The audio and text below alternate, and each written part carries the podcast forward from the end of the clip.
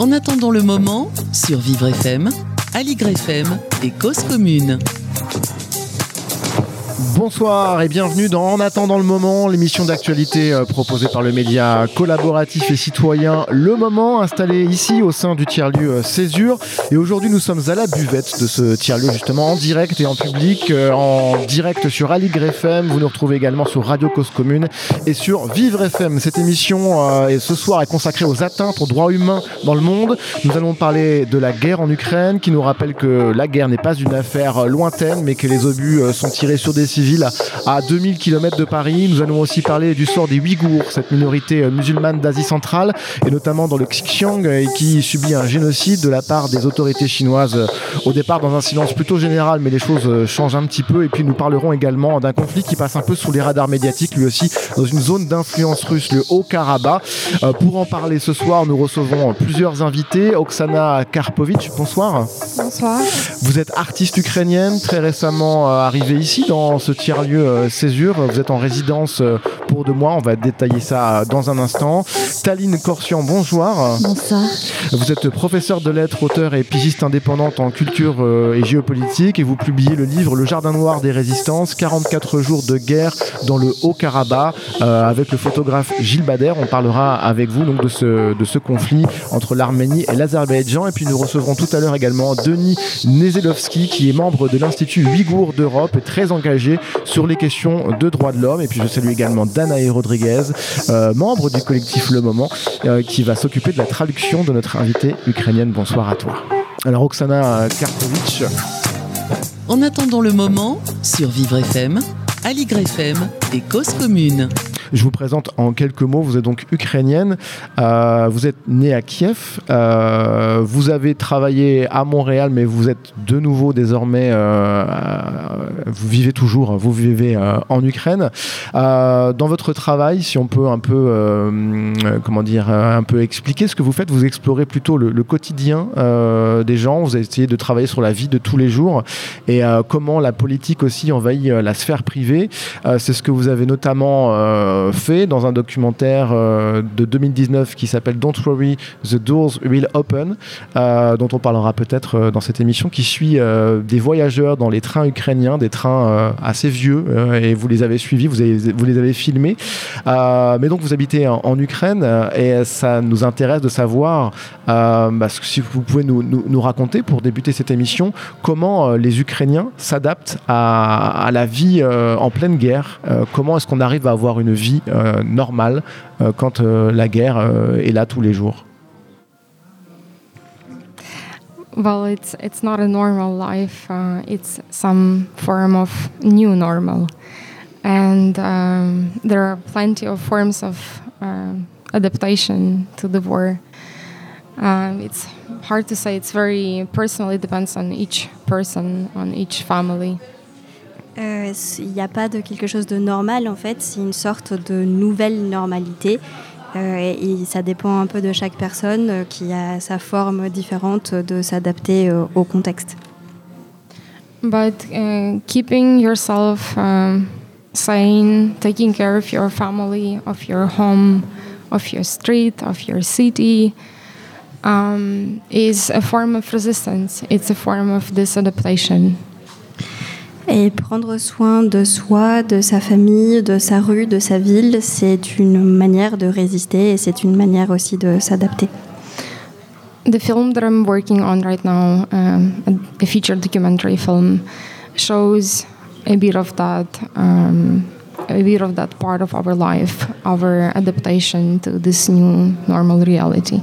Le film documentaire sur lequel je travaille actuellement euh, parle un peu de ça, justement, parle de, cette adaptation.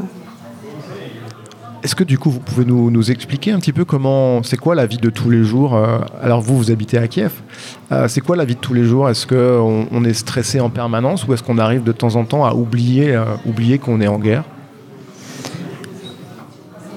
It's it's very hard to answer this question, and uh, because the life um, during the war is so absurd sometimes it's so paradoxical that it's so hard to describe it to someone who has never lived this kind of experience C'est très difficile de répondre parce que la vie en guerre, elle peut être tellement absurde, parfois tellement paradoxale que c'est très difficile d'essayer de l'expliquer à quelqu'un qui n'a jamais vécu ça. Um, our life sort of is happening in between the air air alarms. We always accept accept some danger. Uh, from time to time, we have uh, Russia strikes us with massive uh, rocket strikes. Um, and um, we very often regularly have air alarms. Some people hide in the shelters, but the majority of the population in Kyiv, I would say, uh, now don't uh, really attention to the alarms anymore because otherwise uh, it would be very hard to continue that life, everyday life. On pourrait dire que c'est presque une vie entre les moments d'alerte. Il y a, on vit entre d'une alerte à l'autre en fait, et euh, c'est une vie qui est rythmée par des attaques russes. Et euh, finalement, il y a des gens qui réussissent à se cacher dans des refuges, dans les centres qui sont prévus pour ça. Mais euh, finalement, je pense qu'on arrive à un stade où on ne fait presque plus attention à ces fameuses alertes, à ces alarmes qui, qui sonnent. It's, it's, it's, a, it's stress, it's a constant stress that sometimes we um, ignore or we try to not pay attention to it. But once you get out of Ukraine, and for me, during the starting from the very beginning of the invasion, I chance to um, travel abroad twice. And each time I found myself uh, out of Ukraine, that's when I realized how much stressful, how much uncomfortable, not normal my life uh, is in Ukraine. Euh, c'est une situation de stress permanent et en fait euh, c'est difficile d'ignorer ce qui est en train de se passer et ce n'est que finalement quand on sort de l'Ukraine qu'on euh, se rend compte euh, du niveau de stress permanent dans lequel on est en train de vivre et euh, moi j'ai eu la chance de voyager deux fois et c'est justement ce qui m'a permis de, de, constater ce niveau de stress. Ah, je précise Taline que si tu veux intervenir ou poser des questions, on, on, parlera du peu plus tard dans l'émission mais si tu veux poser des questions également tu, tu, peux le faire. Voilà, je précise. Euh, Oksana, euh, donc on parle là de façon générale, euh, peut-être de façon plus simple. La, la, vie de tous les jours, ça consiste à aller faire ses courses, à essayer de, de, manger, tout simplement. Est-ce que ça, c'est des choses qui sont compliquées? On est aussi en hiver, donc il faut chauffer son logement ou avoir de l'électricité. On sait qu'il y a des, coupures. donc, est-ce que tu peux nous raconter un peu ce, quotidien perturbé euh, qui fait que la vie n'est pas, n'est pas simple? Um, well, there are many aspects of our lives that uh, have changed completely. Um, first of all, our prices grew very fast, so life became more expensive. Uh, I'm talking about Kyiv, and of course, I'm referring to my own experience because in each region, in each city and town, the war experience, the everyday life experience can be different. En fait, il y a beaucoup d'aspects qui ont changé. Euh, enfin, par exemple, depuis le début, tout de suite au début de la guerre, il y a les prix qui ont augmenté euh, très rapidement. Et, euh, mais en fait, je précise que je parle de ma propre expérience parce que en fait, moi, je vis à Kiev et en fait, dans chaque ville, dans chaque région, la situation est très différente. Uh, we, of course, we do shopping, we make food, we um, sometimes invite our friends for dinners. Or we have meetings with our families of people who have who still have homes because there are many people who lost their homes. So they live in a totally different reality. Uh, we sometimes go um, talking about young people for example we in Kyiv we have some parties we have uh, day raves or music events they are not um, they don't happen often. They're quite rare but it's something that uh, has um, we still have those uh, few things that are rest from that are left from our past life that give us joy and that are so important for us to to enjoy. Euh, bah, évidemment on fait du shopping on prépare à manger on fait nos courses Et on organise aussi des petites réunions entre amis ou avec la famille. On invite les gens chez soi quand on le peut, parce qu'il y a quand même des personnes qui ont perdu leur maison, qui n'ont plus de chez soi.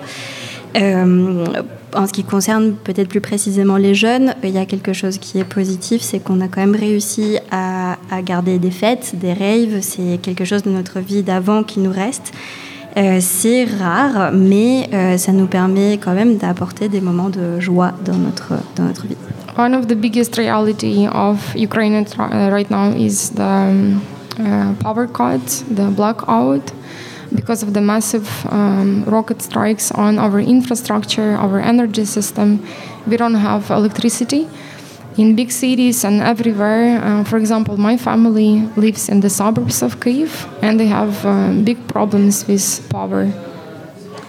Nous avons euh, surtout un gros problème par rapport au, à, à l'électricité. En fait, il y a des, des, grosses coupures de courant qui sont dues au fait qu'il y a des, des attaques. Des, ouais, des, voilà, des, des attaques, mais spécifiquement sur les lieux de production d'énergie. Donc il y a difficulté à ce niveau-là. Donc par exemple, ma famille qui vit dans la banlieue euh, au sud de Kiev, si je ne me trompe pas, euh, elle est particulièrement touchée euh, par euh, cette situation.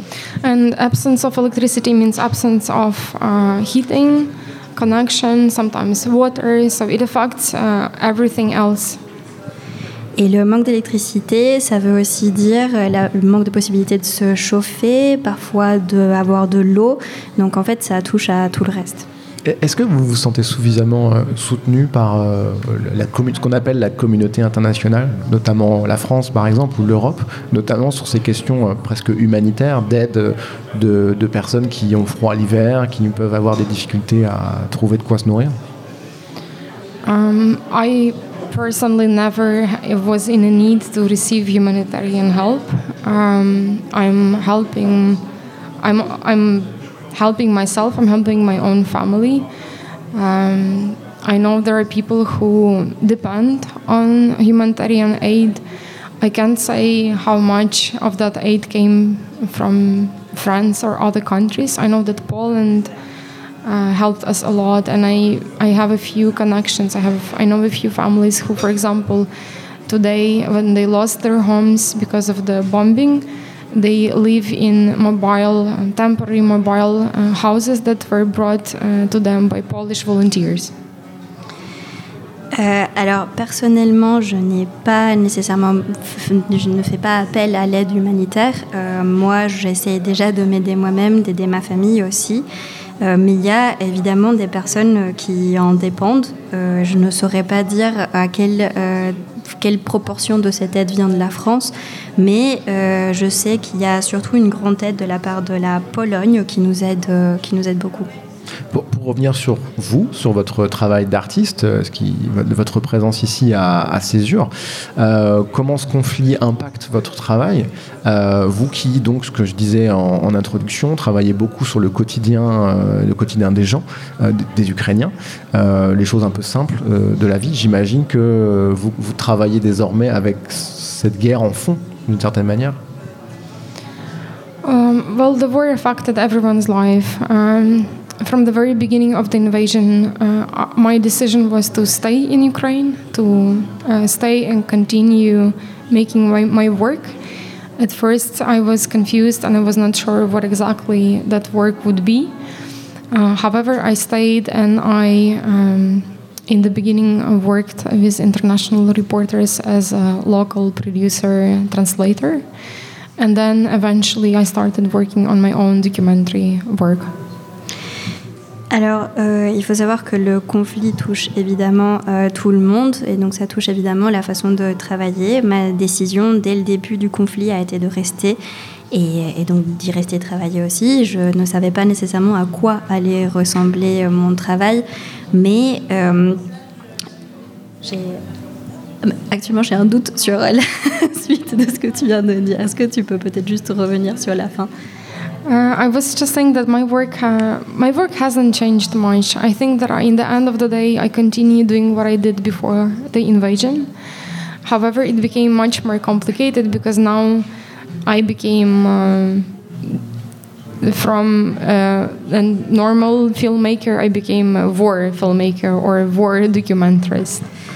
en fait, euh, finalement, il y a beaucoup de, de, choses qui sont devenues plus compliquées qu'est-ce qu'elles l'étaient auparavant. En fait, donc avant, moi, j'étais seulement une réalisatrice. Désormais, je réalise des films qui parlent spécifiquement de la guerre. Alors justement, euh, tu es devenu euh, ce qu'on appelle euh, en français dans le langage journalistique un, fixeur ou une fixeuse.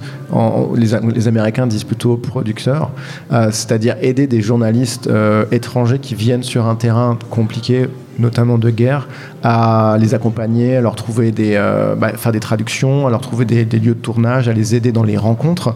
Euh, est-ce que tu peux nous raconter cette expérience, puisque pour le coup c'est quelque chose que tu n'avais, j'imagine, jamais fait avant et peut-être même jamais envisagé de faire Uh, I, I haven't, I didn't plan to do this work. Um, it's way more than just to help the journalist because it's a very important position in a um, in a crew of TV crew or news crew or writers. Uh, it's much more than just helping or translating. It's really uh, making variety like news together, coming up with the ideas that will be then shared with the whole world. Um, I haven't planned uh, on doing that, but I ended up doing it because I have I was very skilled for this work, and I found um, I found it very important um, especially in the beginning when there was so much attention of the world to Ukraine, and um, whole like media from the whole world came, and they really needed uh, local people to to do this work with them together. En fait, c'est quelque chose que je n'ai pas du tout euh, planifié, en fait, euh, mais il s'avère que j'avais les compétences nécessaires pour vraiment pouvoir euh, le faire dans les meilleures conditions. C'est un rôle au sein d'une équipe qui est vraiment essentiel en fait parce qu'il ne s'agit pas seulement d'aider les équipes, c'est vraiment de faire avec les équipes qui sont sur place. Euh, et c'est pas seulement de la traduction, de la production, c'est vraiment euh, un travail au quotidien de voir qu'est-ce qu'on va raconter et comment on va le raconter, surtout au début d'un conflit où on ne savait pas. Euh, enfin, on allait partager une information avec le monde entier et c'était très important aussi de savoir comment on allait raconter qui était en train de se passer. Uh, I happen to be working with um, the team of Al Jazeera English.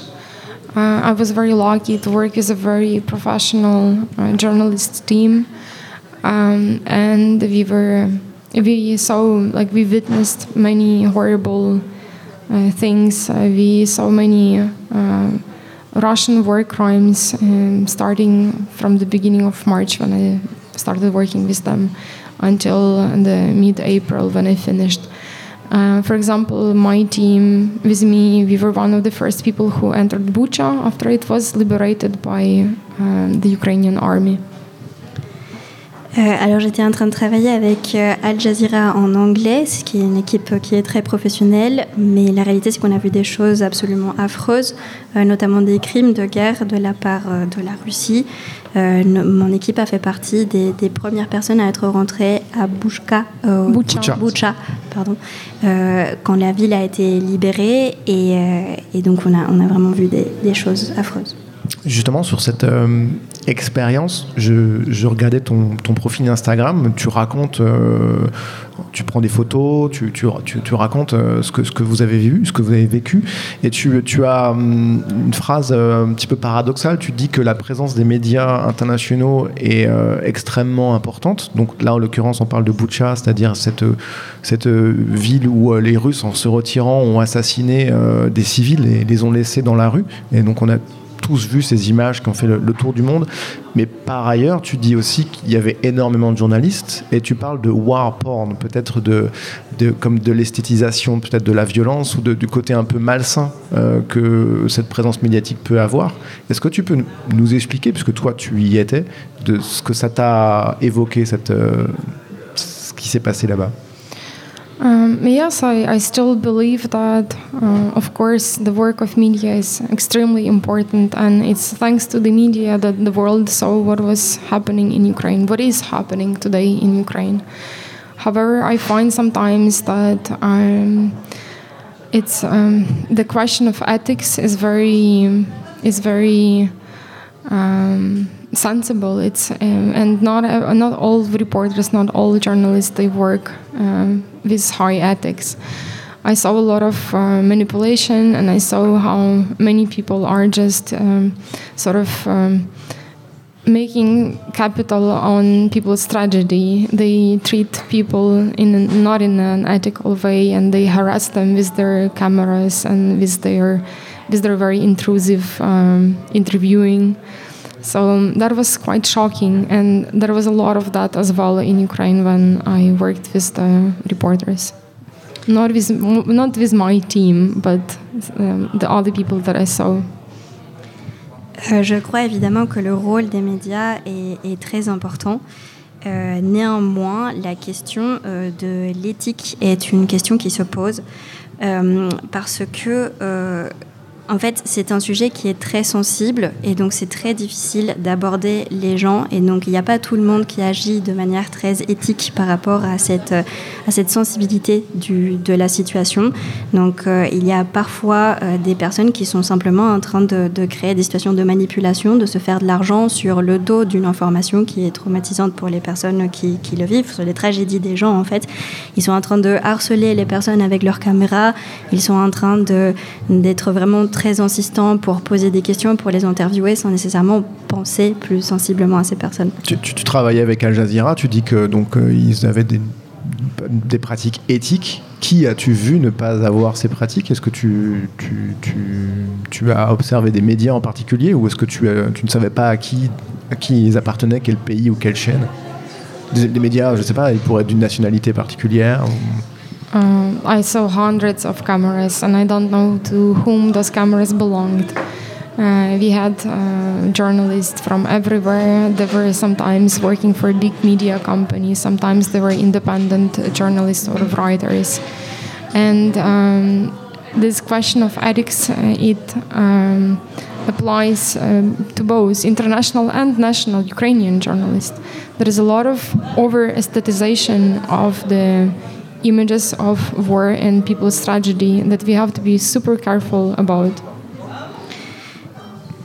Euh, en fait, euh, il y a des centaines de, caméras que j'ai pu voir. Je ne sais pas nécessairement à qui appartenaient ces caméras. Euh, parfois, c'est des gros médias, parfois, c'est des grandes entreprises qui font de la communication. Et c'est à la fois des journalistes ukrainiens, des journalistes internationaux.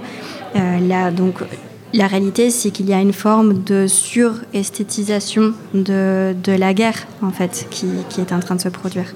Tu, tu disais tout à l'heure dans, dans une de tes réponses qu'au départ, il y a eu une très grosse présence médiatique. Ça sous-entend que désormais, il y a beaucoup moins de journalistes et qu'il y a moins de reportages, qu'on parle moins de la guerre en Ukraine C'est ce que tu constates? J'ai pas compris, désolé. Euh, tu, tu, disais tout à l'heure euh, qu'au début du, du, conflit, il y avait beaucoup de journalistes qui étaient présents, notamment internationaux. Euh, Est-ce que ça veut dire que désormais, il y en a moins et que le conflit est moins médiatisé? Uh, Yes, I think now, in, the very beginning, in the end of February, March, when Kyiv, for example, was... Uh, attacked uh, when Russian occupants were like 30, 17 kilometers close to Kyiv. There was so much presence of the media. Right now, uh, after the liberation of Kyiv, there was less and less. Uh, for example, uh, I know a bit about Al Jazeera because I worked with them.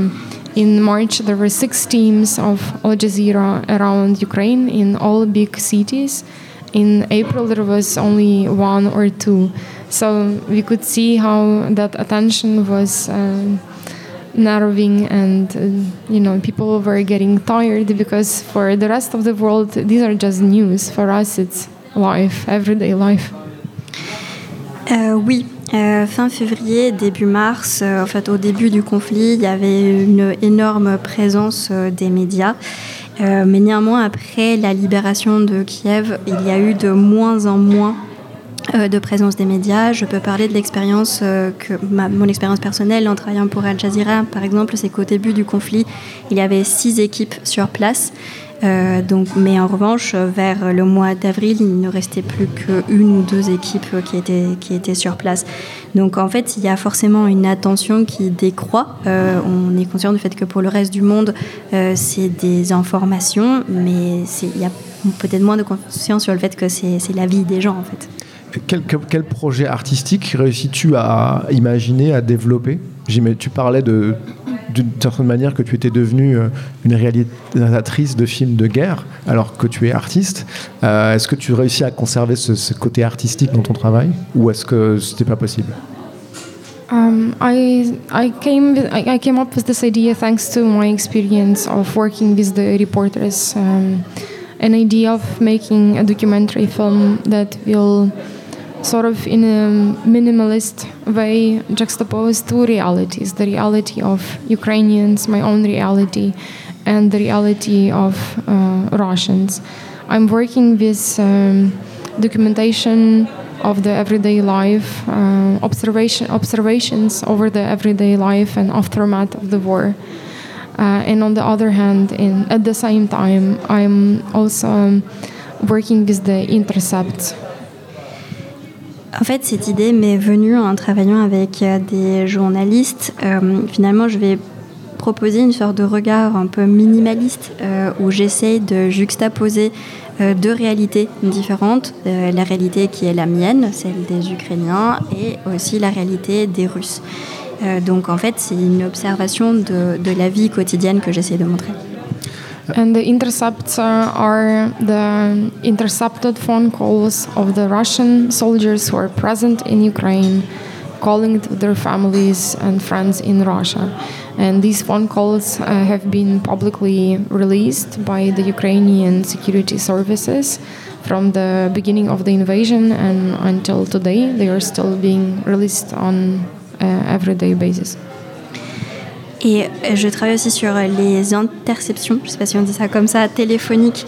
En fait, des, des soldats russes qui appellent leur famille en Russie. Euh, donc depuis le début du conflit, ces, ces interceptions téléphoniques, elles sont, euh, elles sont diffusées. Et euh, c'est- sur ça aussi que, que je suis en train de travailler. D'une certaine manière, c'est contrer la propagande des autorités russes qui font croire qu'il y a un soutien de, de la société russe euh, pour cette guerre, alors que le quotidien des, soldats est forcément euh, un quotidien de guerre et pas un quotidien de victoire et de voilà. Enfin, on, on comprend tout à fait l'idée. On, a décidé de, de- de dédier cette, ém- cette émission spéciale aux, atteintes aux droits humains avec deux autres invités. Euh, Taline Korsian qui, euh, euh, publie un livre sur le Haut-Karabakh et Denis Nesselovski euh, qui euh, participe avec l'Institut Ouïghour d'Europe à une conférence qui est donnée tout à l'heure. Est-ce que déjà tous les deux vous avez une question à poser à Oksana euh, de par votre regard, euh, soit de personne qui est allée sur le terrain, je pense à, à, à Taline, euh, si tu as une question peut-être à poser à Oksana. Euh, oui, d'abord, quand est-ce que tu me fixes? En Ukraine? She wants to know if, if you can work with her in Ukraine. Oh, um, I ne- I would need to ask you many questions before I agree. J'aurais besoin de te poser beaucoup de questions avant de pouvoir euh, dire oui. Euh, mais non, je voulais, je voulais interagir avec toi. euh,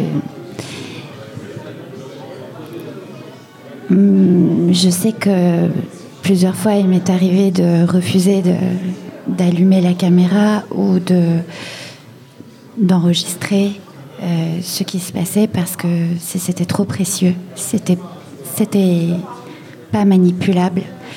Euh, pas transformable. Il fallait accueillir euh, l'émotion qui était délivrée au moment où elle était délivrée, comme elle était délivrée.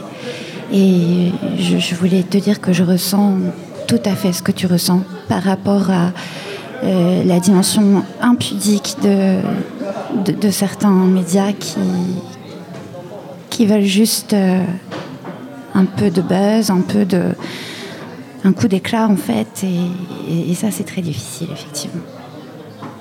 Est-ce que Denis, donc c'était plus une, euh, comment dire, une, euh, un un partage, un- un partage, oui. partage. Thank you. Tu veux réagir ou?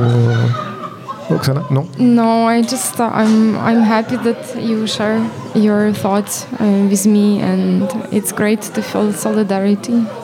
Et sinon je me demande aussi, excuse-moi, euh, qui se bat aujourd'hui en Ukraine Euh, Who is fighting in? Yeah, yeah. How old are the boys? But they are not only boys. Um, There are and girls too. in, that in fact, what we often talk about in Ukraine that everyone, it the the separation between civilians and military is uh, less evident today because actually civilians became military. You know, our army are just normal people. Recently, in Kiev, we lost our friend who was a film editor, for example, who uh, in the beginning of the invasion decided to join the army. Um, so everyone is fighting. everyone who can, everyone who feels, uh, who, who ca- everyone who feels, who has strength for that. En fait, la, la séparation entre civils et euh, militaires, elle n'existe plus réellement puisque finalement les civils sont devenus euh, des militaires. Euh, par exemple, on a récemment perdu un ami réalisateur qui, au début du conflit, avait décidé de rejoindre l'armée. Et donc, c'est juste une, une preuve qu'il y a absolument tout le monde, toutes les personnes qui se sentent avoir la force de le faire, qui rejoignent l'armée. Denis euh, Nesselovski, tu nous as rejoint, euh, tu es membre de l'Institut Ouïghour d'Europe et donc tu, participes à l'organisation de cette, euh, conférence sur les Ouïghours euh, juste après cette émission ici à, à Césure, 13 rue Santeuil dans le 5e arrondissement de Paris. tu es très engagé sur les questions des droits de l'homme, donc peut-être que tu as, avant de parler des Ouïghours, une réaction, une question, une observation à propos de, ce qui se passe en Ukraine. Ça peut être tout simplement aussi une, envie de dire quelque chose sur le sujet. Oui, alors personnellement, je suis grandi pas en Ukraine mais en Allemagne. Je suis venu avec, euh, ou j'étais né dans une famille de réfugiés ukrainiens. Euh, nous sommes partis après la chute de euh, l'Union soviétique. Et ce qui se passe aujourd'hui en Ukraine touche tous les Ukrainiens partout dans le monde. Et je suis oui, c'est, on, est, dans une impuissance quand on n'est pas en Ukraine, quand on, était déjà, quand a déjà quitté l'Ukraine en, avance. J'ai beaucoup d'amis qui sont, comme tu as dit, euh, des, des, étudiants qui, ont euh, trouvé un travail, qui sont aujourd'hui euh, complètement dans une autre réalité. Et j'ai, connais des musiciens avec la Philharmonie de Lviv, on organise l'aide humanitaire en Ukraine.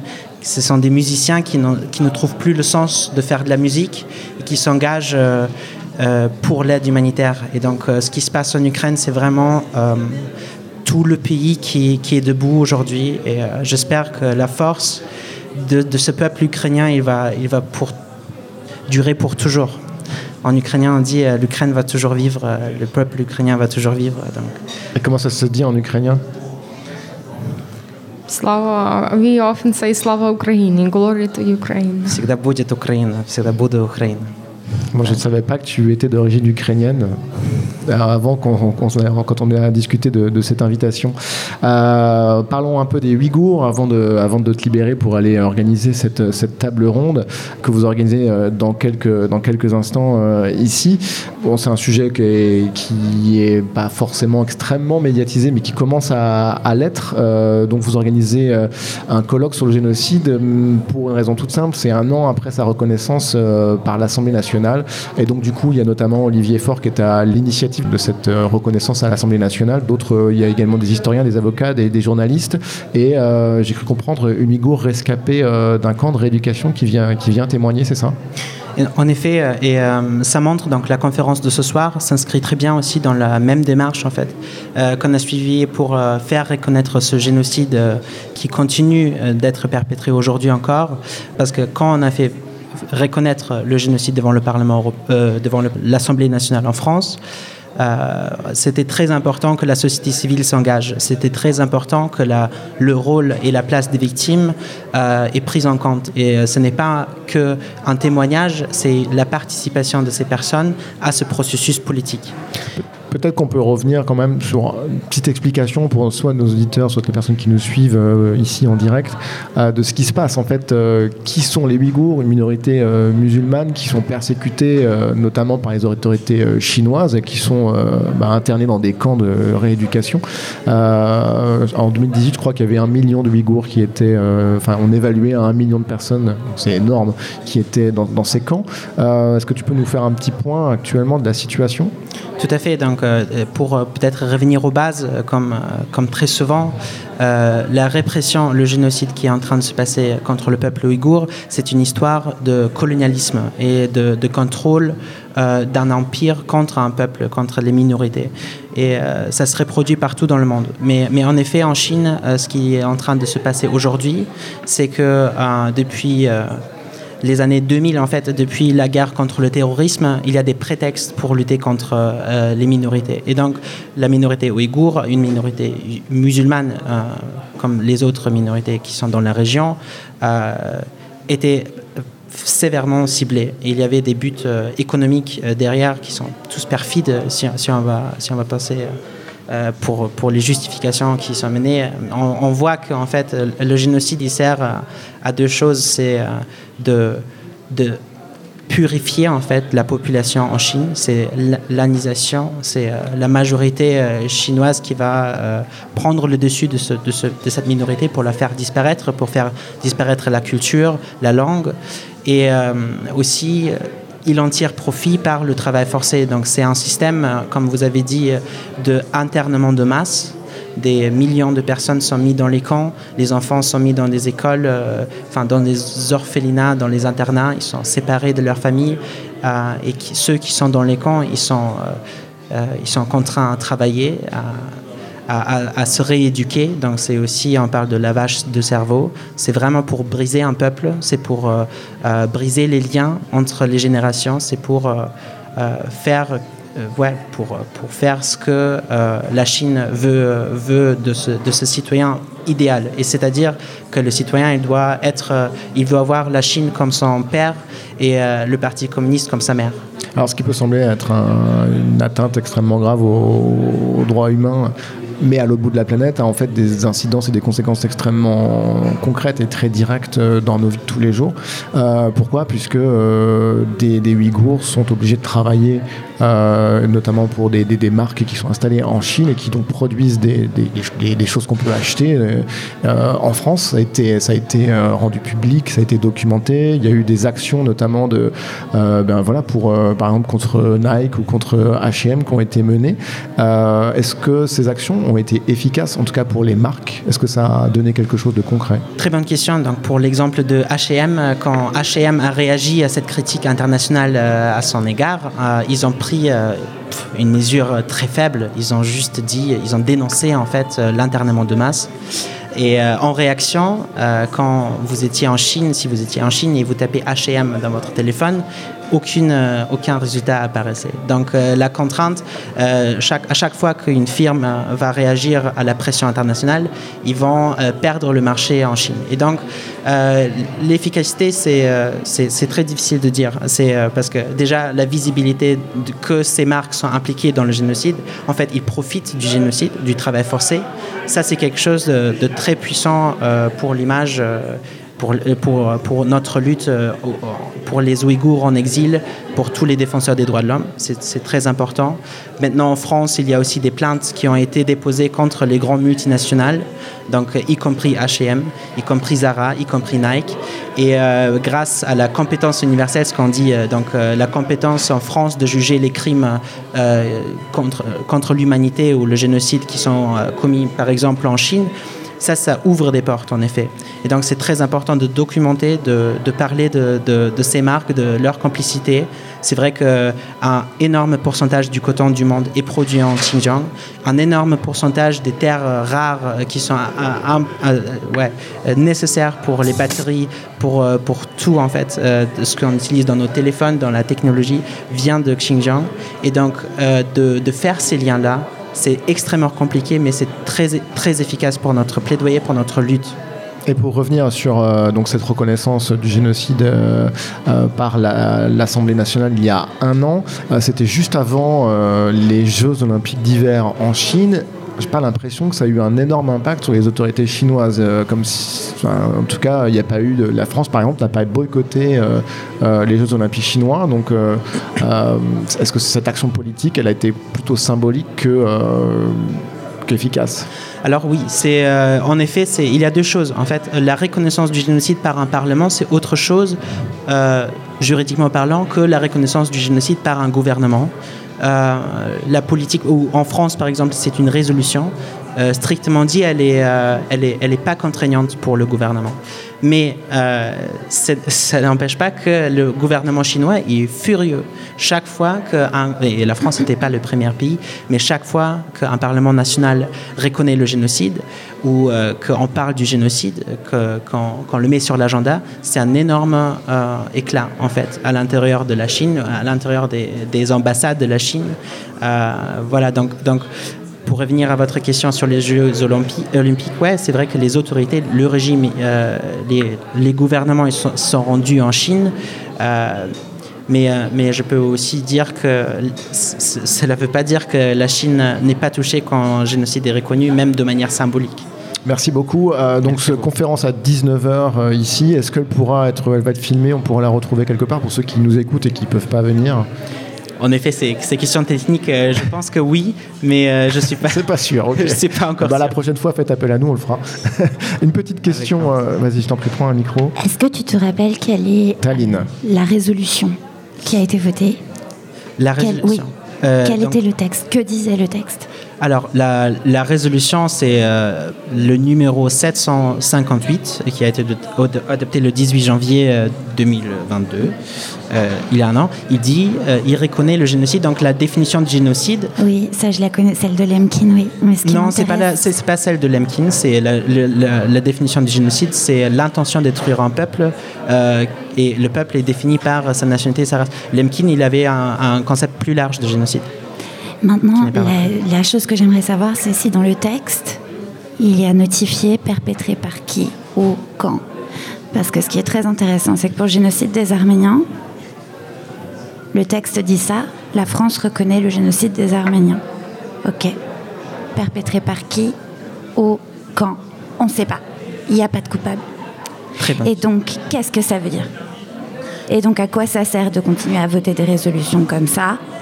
Qui sont finalement tout à fait symboliques, qui permettent de verser une larme de crocodile, de se donner bonne conscience et, qui, ne, servent absolument à rien et qui n'ont aucune incidence sur le plan géopolitique international. Absolument. Il n'y a pas d'auteur, c'est ça que Exactement. C'est le crime euh, parfait. Parce que donc là, la, Chine, n'est pas reconnue dans cette, euh, la Chine n'est pas désignée dans cette. Euh, alors, alors c'est pour, pour, faire très simple, la, la, définition, le concept de génocide ne parle pas de l'auteur. Le génocide, c'est un fait qu'on va qualifier, donc c'est un acte avec une intention de détruire.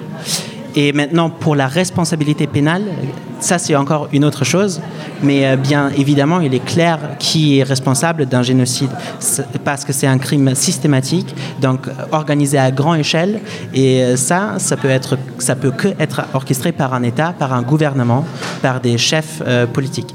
Mais, mais bien sûr, c'est pas dans la dans la résolution, mais pour le génocide aussi contre les Arméniens, ce qui est très intéressant, c'est qu'en France, il y a une législation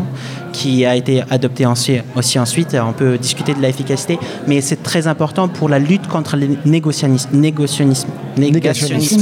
Le négationnisme, c'est quelque chose d'affreux.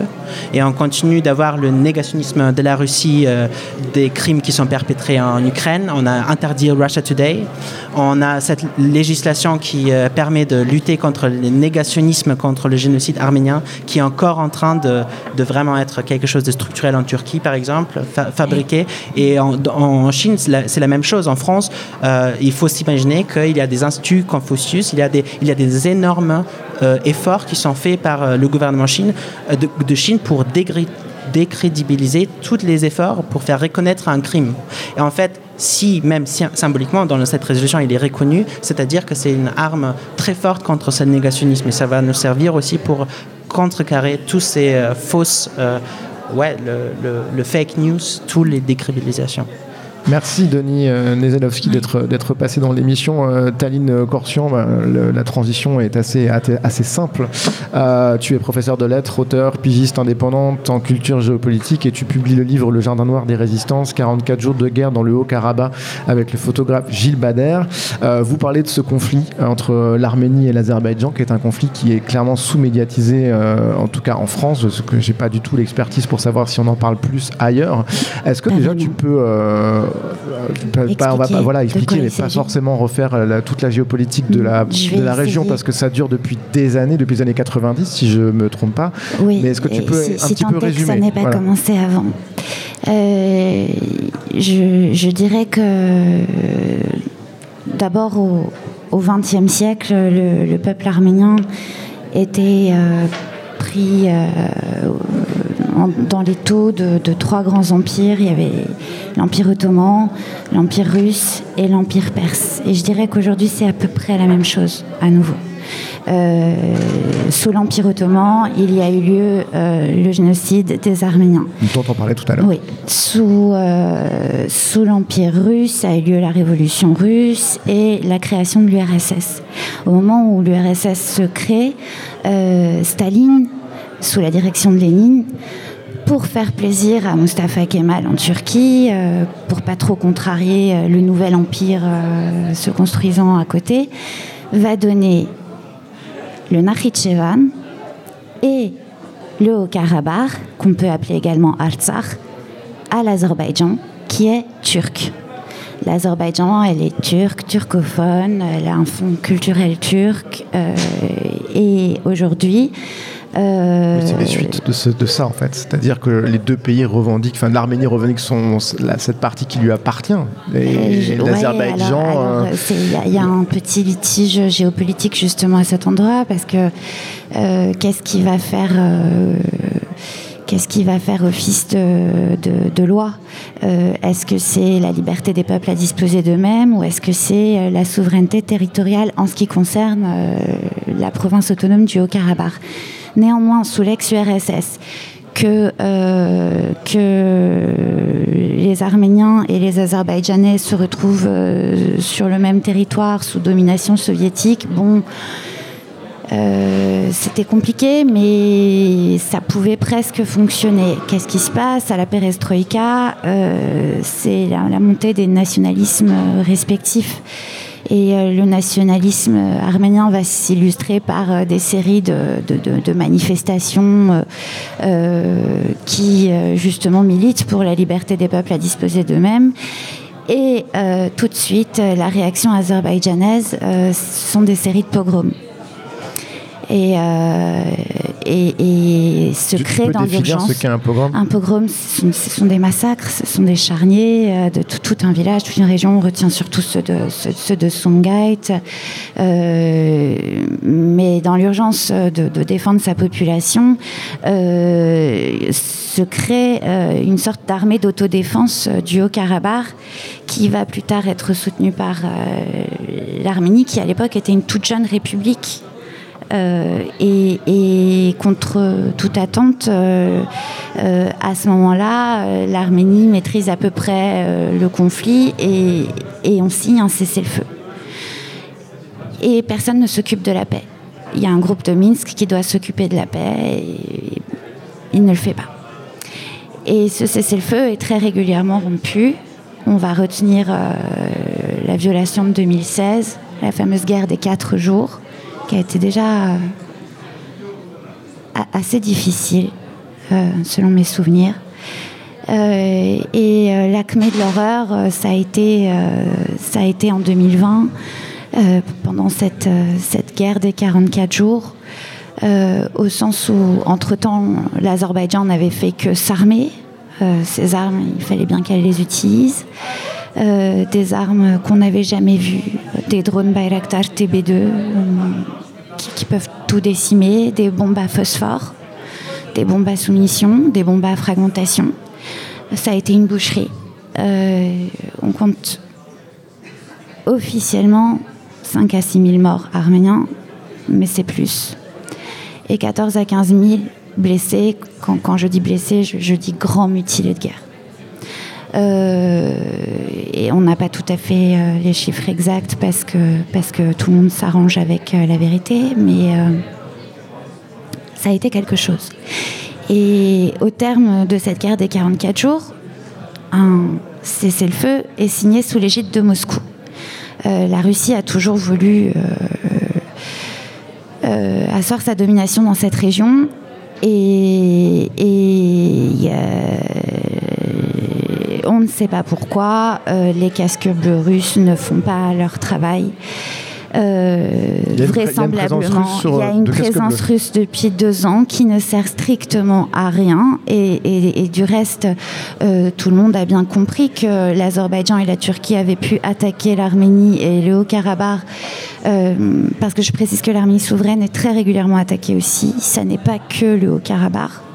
Donc c'est vraiment l'ethnie arménienne qui est visée. Je précise aussi que les, membres de la diaspora arménienne sont régulièrement euh, attaqués, euh, au, même titre que les membres de la, diaspora kurde. Euh, et j'ai envie qu'on se rappelle des exécutions qui ont lieu il y a moins de trois semaines dans la rue d'Anguin à Paris par les mêmes personnes. Euh, l'enquête nous le dira évidemment, mais ce sera long comme toujours. Euh, on, va revenir sur le, livre que tu, euh, que tu publies, qui donc raconte ce conflit.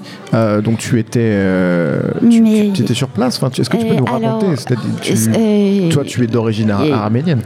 Oui, mais j'espère que J'espère que c'est la journaliste qui, est invitée et, pas la bah On sent, et c'est normal, il n'y a pas de problème avec ça, que ça te touche forcément de façon beaucoup plus forte que si c'était euh, une journaliste qui le voyait d'un œil peut-être distancié, même si l'horreur reste l'horreur hein, de toute façon.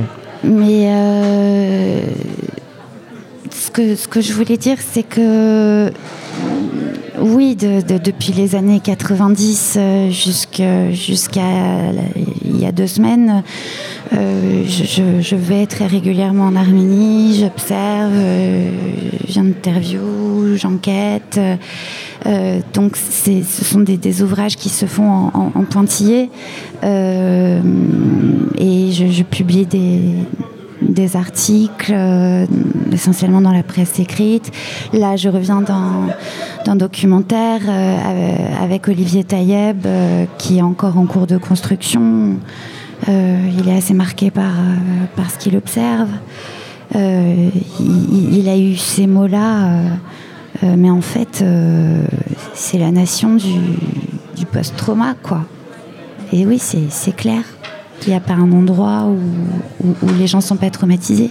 Mais ce que je veux dire de capital, c'est qu'au moment où je vous parle, la province du Haut-Karabakh, pour laquelle je m'inquiétais dans la dernière ligne euh, de mon bouquin, euh, qui est sorti quelques jours avant le blocus, la province du Haut-Karabakh, elle est totalement enclavée depuis 38 jours. Il y a une crise humanitaire en, cours désormais. Euh.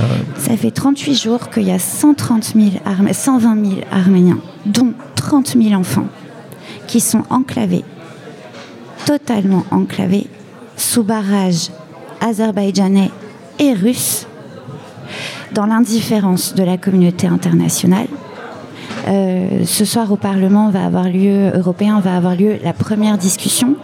Hier a eu lieu la première dépêche de l'AFP. C'est quand même. Euh... Une question que on se posait en début de démission. Pourquoi ce conflit est sous-médiatisé? Pourtant, euh, je, pose cette question parce que les liens entre la France et l'Arménie sont forts. Il y a une forte communauté arménienne à Paris notamment, et pas que. Et on, se pose la question de savoir pourquoi est-ce que ce conflit n'est pas. Euh, enfin, la réponse, elle la guerre, elle est, là. je, vais faire un raccourci évidemment, mais euh, l'Azerbaïdjan, c'est la Turquie. La Turquie fait partie de l'OTAN. L'OTAN, c'est l'Occident. L'Occident en ce moment combat euh, essentiellement la Russie. Euh, L'Arménie n'est soutenue par personne. Si elle devait être soutenue, finalement, ça serait peut-être par l'Iran. Euh, qui est plutôt un ennemi de la communauté internationale. Un ennemi de la communauté internationale. L'Arménie n'est pas libre. Elle est, elle est le pantin de, des oligarques russes. et elle, ne peut euh, pas tout à fait se, défaire de cette hégémonie. Euh, et quand elle essaye de le faire, euh, bah, la Russie signifie à l'Azerbaïdjan et la Turquie qu'ils peuvent attaquer librement. Donc, et en plus, il y a très peu de monde en Arménie, on 2 à 3 millions d'habitants, donc pas assez de combattants. et la diaspora arménienne, elle peut éventuellement envoyer des antibiotiques, du matériel médical ou des vêtements, mais elle ne peut pas acheter des armes, elle ne peut pas envoyer des casques bleus toute seule. Donc voilà. Et puis en ce moment, l'Europe achète quand même le gaz azerbaïdjanais, lequel n'est jamais que le gaz russe qui est blanchi, puisque l'Azerbaïdjan ne produit plus de gaz depuis 21 ans ou en tout cas de moins en moins de gaz depuis 21 ans. Alors je, pose une question Donc, un au lieu de payer un criminel, on en paye deux. Un peu, bien. un peu géopolitique, mais je ne sais pas si tu auras la réponse. Et moi, en tout mhm. cas, moi, je n'ai pas la réponse. Est-ce que le conflit en Ukraine change quelque chose? Là, le fait que la, Russie se retrouve dans, des, dans une situation difficile en Ukraine et que du coup, elle concentre, euh, elle concentre euh, ses forces armées euh, dans, dans cette région, est-ce que ça change quelque chose ou pas? Je ne sais pas, parce qu'en 2020, en 2020 c'était le Covid qui écrasait tout, et puis c'était les élections américaines qui écrasaient tout. Là, on a tendance à dire que c'est l'Ukraine qui écrase tout. Je ne pense pas, je pense que les, conflits euh, existent, coexistent, euh, qui sont tous aussi importants les uns que les autres, et, et, et, et, j'entrerai pas dans, la recherche d'une capitale de la douleur. Ah non, non, c'était pas ma question, mais savoir si euh, ça avait eu une incidence sur la guerre. L'incidence, euh, l'incidence sur, euh, sur la guerre par rapport à l'Ukraine, ça serait que si aujourd'hui on croit que les Arméniens sont pro-russes, aider les Arméniens c'est compliqué. En même temps, les Arméniens ne sont pas vraiment pro-russes, ils n'ont pas d'autre choix que à partir du moment où l'Europe ne leur tend pas les bras et que ce sont des mains politiques euh, dans une certaine mesure, euh, parce que c'est un pays extrêmement pauvre euh, et, que la liberté et l'indépendance, ça se paye très cher, on l'a vu. je crois que voilà, ça, crée une situation qui est, très compliquée et, plein, de, plein de crises humanitaires. Euh, après, euh, euh, peut-être que en, 2020, les images étaient très spectaculaires en, Arménie, mais elles n'ont pas été diffusées. les crimes de guerre aussi que l'on ressent sont très spectaculaires, ils ne sont pas diffusés. Là, un blocus, c'est beaucoup moins intéressant. On met les gens dans le noir, dans le mmh. froid, ils ont faim, ça se voit pas. Il n'y a, pas d'explosion, il n'y a pas de feu d'artifice, euh, c'est moins pictural, c'est moins esthétique. Donc je comprends que ce blocus, on, en parle moins, mais ça n'en reste pas moins grave. Oksana euh, Karpovitch, vous êtes euh, artiste ukrainienne et donc notre invitée également. Est-ce que vous aviez entendu parler de ce, de ce conflit? Est-ce que vous découvrez ou est-ce que vous connaissiez ce qui se passait en Arménie, entre l'Arménie et l'Azerbaïdjan? Uh, I've heard about the conflict, but I don't know much. And, and, very fortunately, I feel really ashamed. But it's true that it's not um, uh, represented in the media, and we we are not much aware about it, or at least me. Euh, j'en ai entendu parler, mais je n'ai pas nécessairement euh, une connaissance fine. Euh, c'est presque quelque chose dont, j'ai un, petit peu honte de, ne pas être au, courant de ça. Ce que disait Taline est intéressant sur le fait qu'en 2020, des crimes de guerre ont été commis, qu'ils étaient extrêmement impressionnants, un peu peut-être comme Boucha. Et la question, c'est pourquoi on n'en a pas parlé dans les médias internationaux c'est par rapport à, l'Ukraine qui, pour le coup, a, vraiment été très médiatisée. Est-ce que ça vous interroge? I think that what is happening in Ukraine perhaps has a bigger scale and um, touched uh, very many more countries that uh, the conflict between Armenia and Azerbaijan. That's why perhaps now this whole uh, political situation is just getting more and more intense, and that's why it it reaches out to more people in the media. Euh, je pense peut-être que l'échelle euh, de la situation en Ukraine est plus grande. Elle touche à plus euh, de pays que le conflit entre l'Arménie et l'Azerbaïdjan. Peut-être que c'est une raison pour laquelle c'est quelque chose dont on parle plus dans les médias.